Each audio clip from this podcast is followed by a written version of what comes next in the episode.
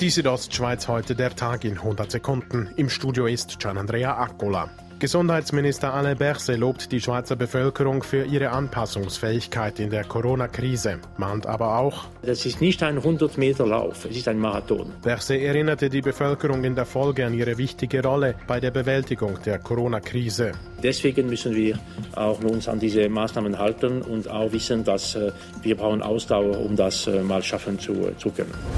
Ab morgen dürfen Unternehmen in finanzieller Schieflage Kredite zur Soforthilfe beantragen. Dies gab Finanzminister Ueli Maurer heute Nachmittag der Öffentlichkeit bekannt. Wir haben heute die Verordnung verabschiedet mit allen Details, die notwendig sind, damit man morgen diese Gesuche stellen kann. Kredite bis zu 500.000 Franken werden zinslos vergeben und sind vom Bund zu 100 Prozent verbürgt. Die Staatsanwaltschaft hat die Untersuchungen zur Abklärung des tödlichen Unfalls eines Schülers an der Kura-Mayenses-Fahrt abgeschlossen. Drittpersonen seien strafrechtlich nicht schuld am Unfall, heißt es in einer Mitteilung. Und auch andere Schüler hätten nicht direkt mit dem Absturz des Verunfallten zu tun gehabt. Deshalb wurde das Verfahren eingestellt. Der Flughafen Sameden reduziert seine Betriebszeiten. Dies aufgrund der aktuellen Situation rund um das Coronavirus.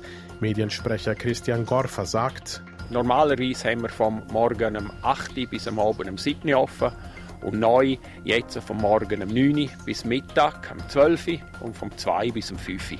Bis wann die neuen Betriebszeiten gelten, ist noch nicht klar. Die Südostschweiz heute der Tag in 100 Sekunden, auch als Podcast erhältlich.